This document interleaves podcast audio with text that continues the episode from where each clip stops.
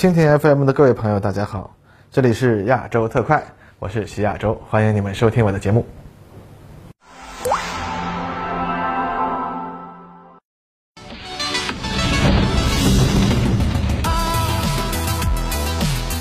各位朋友，大家好，欢迎收看本期的亚洲特快。那本期节目啊，咱们继续聊小国军备的故事。那本期的主角会说话的树，哎，大家一说到这个会说话的树的梗啊，啊，那就是我们的西南邻居，曾经的同志家兄弟，曾经的东南亚小霸，曾经的世界第三军事强国啊，越南社会主义共和国。那当代的越南人民军啊，依然是东南亚最庞大、最专业化的军事力量啊。所以呢，虽然我们呀从国际政治角度仍然把它算作一个小国，但是它的军事力量的情况和背后的故事呢，那还是挺庞大的。这里啊，为了给大家说清楚，本期节目咱们就主要讲讲越南陆军的事情啊。那么让我们呀，还是按照此前本系列的传统，先分析一下越南的地缘政治和历史。那越南呢是一个非常狭长的国家，北边呢与我国接壤，然后国土呢一直延伸到泰国湾的门口。可以说是啊，占有了印支半岛水土最为丰美的地区，其国土的百分之三十二点七啊已经被开垦为耕地。相比之下呢，我国这个比例啊仅为百分之十二点九，而越南的邻居老挝耕地面积啊仅占国土面积的百分之六点九，柬埔寨为百分之二十三点九。那无疑啊，越南这么好的耕地环境，那肯定不是充话费送的啊。实际上，我们看东南亚的古代历史啊，有一个非常强盛的信奉印度教的帝国，叫做高棉帝国。那它从十四世纪开始衰落。最终呢，丢掉了湄公河下游盆地，而最终占领了这块水草丰腴之地的呀，就是越南。而有意思的是啊，越南长期以来啊，其实都是作为中国在东南亚的延伸，也因此啊，受到中国文化极深刻的影响，以致事实上越南一直在东南亚扮演着一个小中华的地位。那它要向其他的东南亚国家传播文明啊，那也正是因为有这种历史上的心理优势，越南对于东南亚扩大势力范围啊。有一种这个天命的感觉啊，就觉得呀，老挝、柬埔寨、泰国，那迟早都是我们的囊中之物啊。那据说开罗会议上，罗斯福啊曾经提出战后啊应将越南归还给中国，但是老蒋啊没同意，只同意啊将越南啊进行国际托管，并由当地人自行治理。那后来历史呢，大家就熟悉了。法国人在日本投降后，迅速回到越南南方，扶植了一个越南王国啊。后来啊吴廷艳政变啊，宣布成立这个越南共和国啊，就是南越。他呢继续得到美国的支持，而越南北方的共产党人啊早早走上了革命道路。一九四九年中国革命成功以后，更是得到了中国大量的援助，并且啊在一九五三年奠边府大捷中啊对法国殖民者取得了一个决定性的胜利，眼瞅着就要席卷全国了。那此时的美国总统艾森豪威尔就提出了一个多米诺骨牌理论啊，认为啊共产党在越南啊如果取得胜利，那就会在东南亚乃至整个亚洲那无限复制。那越南红了，接下来就是印尼、菲律宾、泰国，然后甚至啊，连日本也要红。那这这这这美国受不了啊！于是那就开打呗啊！越南战争啊，那真的是打得狠啊！美国在越南用到的弹药足够打好几次二战的啊！为了对付这个会说话的树，他们还投放了数量惊人的落叶剂，代号叫成绩嘛啊！他们希望让树叶全部掉光，丛林啊大面积枯死，让越军啊失去掩护啊！说白了，你没有树了，你会说话也没有用，是吧？那在这段传奇般的战争之中啊。越南军民给美国侵略者那是造成了沉重的伤亡，甚至促进了美国所谓的二次革命，塑造了今天美国的社会和政治生态。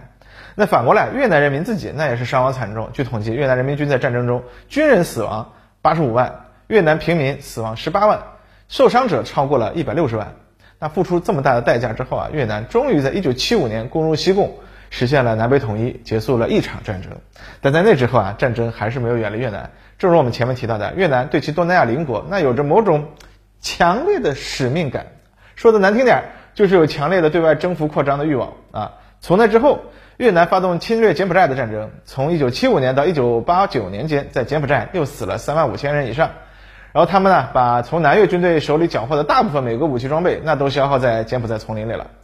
而侵略柬埔寨战争啊带来的更严重的后果，大家都知道了，就是中国对越自卫反击作战，以及在后面的两山轮战。在对越自卫反击中啊，越军死亡五万七千人；两山轮战期间呢，越军又有三万人左右的伤亡。那换句话来说，越南在这几次战争中前后啊，总共死了一百多万的军民，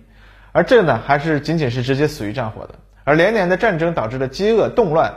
它当中啊，间接死亡的人数那就更是没法统计了，但估计至少是直接死亡的好几倍啊。因此呢，即使是占据了东南亚最丰腴土地的越南，一直到今年人口才将将要达到一亿，可见长期战争对越南的破坏有多么的严重啊。而更重要的是，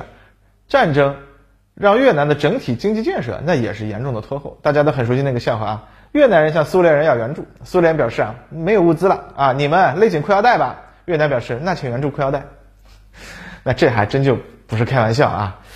虽然一九七九年啊对越自卫反击战当中啊，有人说越军当时的武器装备都是苏联援助啊和缴获美械，那比解放军装备还要好，但是实际上。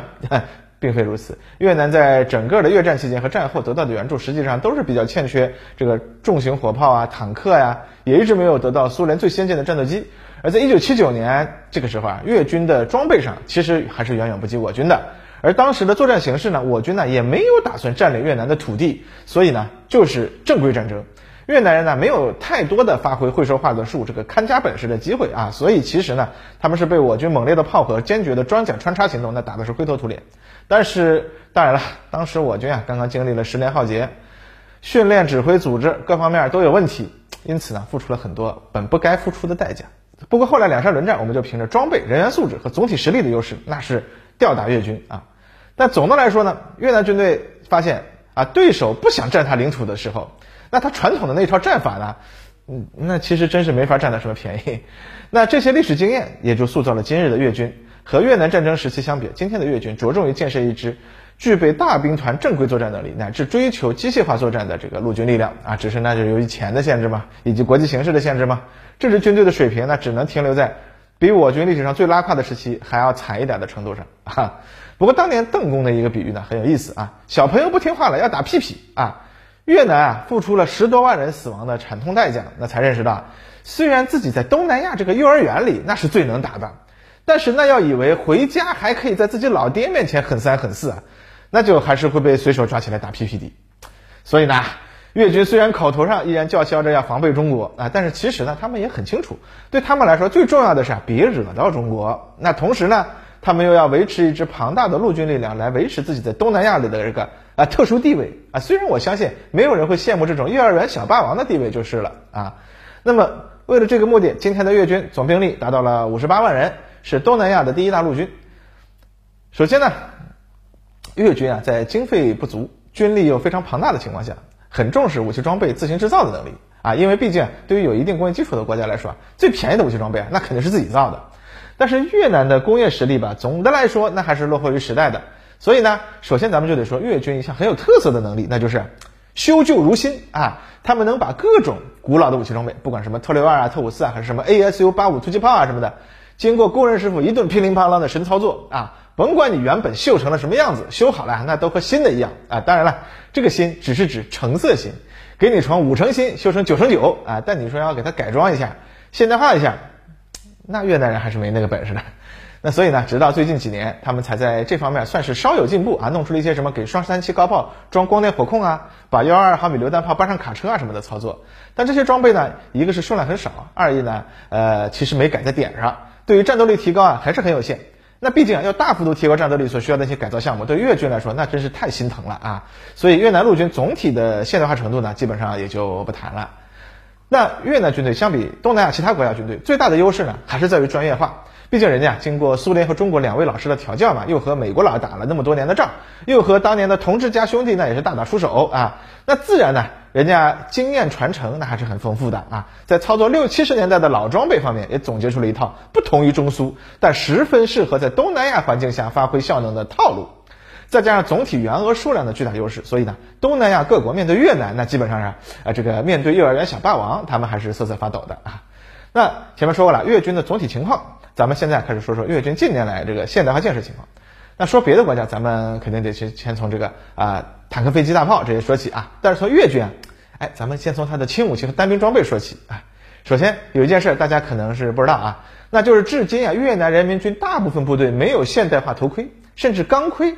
都很少啊。越南军队传统上那是用凉帽，大家都熟啊。它的外形基本上是呃和殖民者官员和富人当年喜欢戴那种木髓盔啊，也就是取这个大木头芯子里面的一点儿啊做的一个头盔。它呢可以遮阳，比较凉快。顺便呢，我国当年为了援助越南，那也给他们提供过一大批的木髓盔。当然，在越南那边只有高级军官啊或者官员才有资格戴这个正经的木髓盔。那大部分越南军队使用的这个凉帽就没那么高级。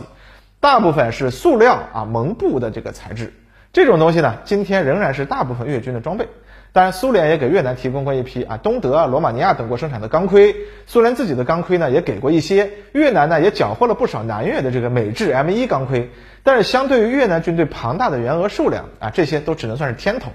那今天的越南军队也配发了一些以色列仿制的美国的这个啊 Pascat 啊这个凯夫拉头盔。但这个呢，其实是高级货了。目前越军也只有特种部队真正有这个。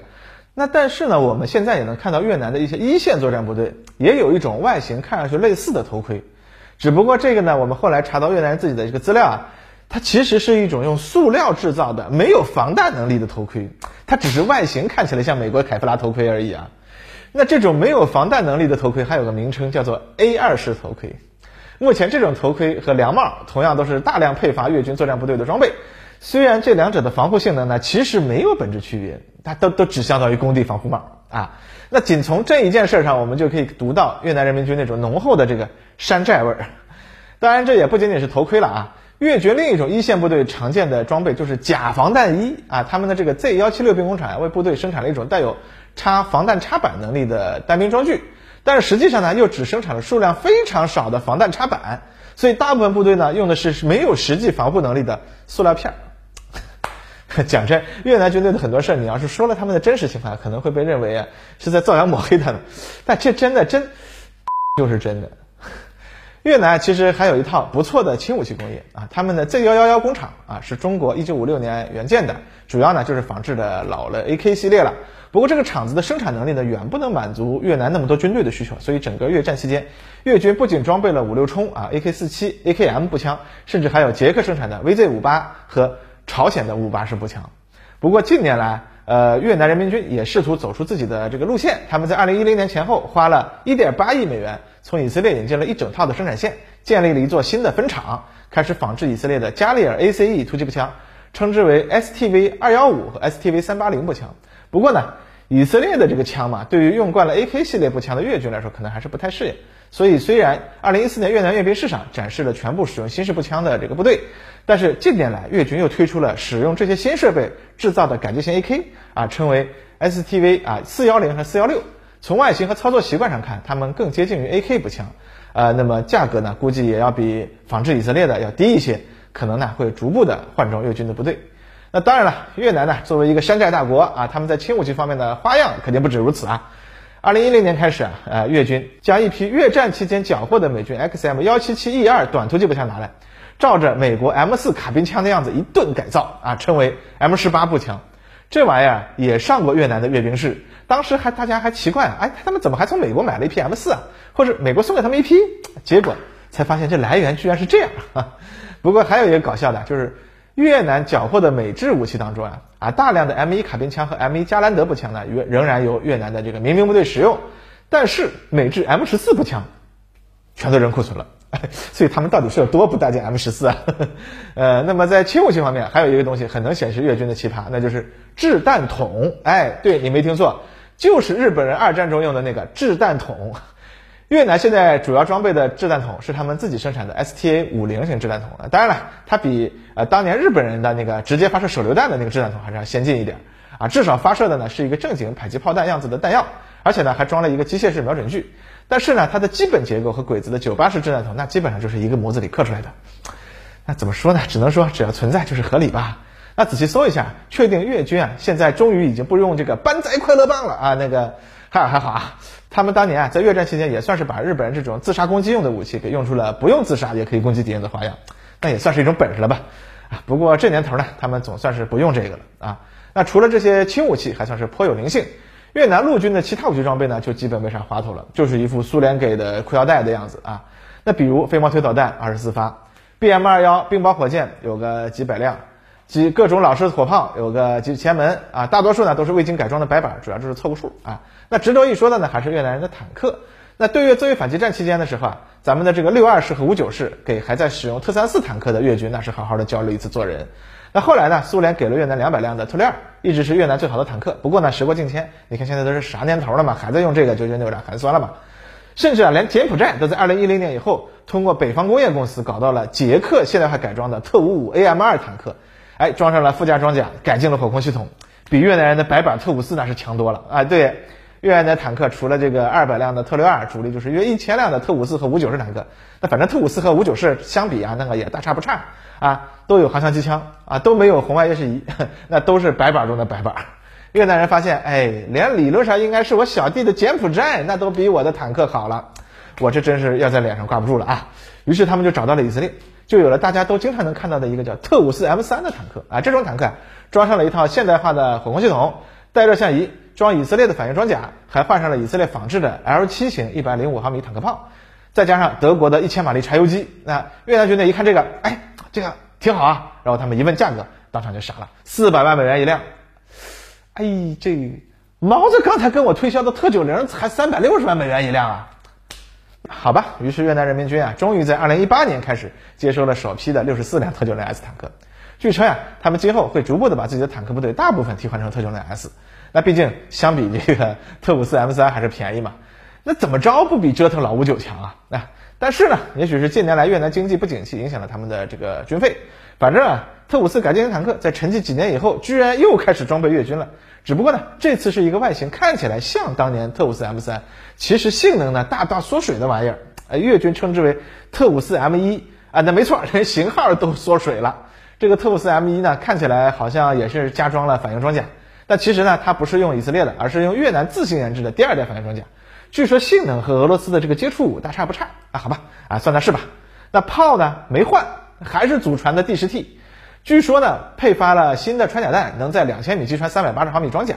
那也算是赶上我国这个八十年代先进水平了，对不对？呃，火控系统也是越南国产的，越南军报自豪的宣称，这种坦克使用了国产二代微光夜视仪，打破了国外垄断。呃，那没错，微光夜视仪啊，没有什么红外的成像啊。大家注意看，还能看到它的车长脸前面多了一个俄罗斯解决热像仪国产化问题前，不少俄罗斯的坦克装甲车辆上都会熟悉的那玩意儿啊，LED 增强红外远光灯。哎，据说有了这个大灯啊，配合这个微光夜视仪，可以在四千五百米距离上看到敌人的坦克。那反过来呢？呃，你也会在热像仪上成为一个大大的灯塔，告诉别人我在这儿呢。啊，呃，好吧，这个好歹总比没有强啊。所以呢，越南人似乎也就这么认了。那最后动力呢？没有改啊，就是由越南的坦克大修厂把老坦克的发动机给翻新一遍而已啊。这样改进出来的车呢，那基本上就嗯，大概能赶上我国七九式坦克水平啊。除了这个啊炮和火控，其实还差点意思啊。那至于说五九 D 啊，五九 D 把自己的热像仪举起来问你有吗？呃，特五四 M 一吐血三升啊啊，反正啊，本来这个东西呢，其他国家肯定都是看不上的啊，但越南好歹觉得这个东西啊啊，可能比白板五九式用到死的还是强点吧。反正价格方面呢，估计能控制在个百八十万美元的水平啊，那也还算是对越南来说也用得起。那先用着吧，等经济形势好一点了，咱们再慢慢买特九零呗。那越南就是这么一个山寨味儿特别重的一个国家，但是那你有什么办法呢？毕竟钱少军队多，军队还要靠经商养活自己，而且这个越南军队的这个军商军队经商啊，已经到了国家想要叫停都无法叫停的程度，因为他军队已经控制了若干的国家经济命脉，你这要是贸然叫停。哎，那真是呃不知道会发生什么啊。总之呢，越军和整个越南的这个国家呀，现在都在这件事上啊，都是都是一样啊，就是外面看起来学了个中国的样子，其实里面呢啊，完全不是那么回事儿啊。这就和那些国产山寨游戏机一样啊，外形看起来哎，Switch 啊，PSV 啊，一开机全是山寨红白机模拟器啊。虽然听起来好像我们这有点抹黑的意思，但其实这就是越南现在的现实状况。我们呢啊，只不过是用了一些。低情商的语言风格而已，哎，那各位朋友，高情商的你会怎样去说呢？哎，期待你们的发挥哟。好了，本期节目咱们就先说到这里啊，后面还没说完呢，咱们下期再说啊。还望各位继续点赞三连支持，下期再见。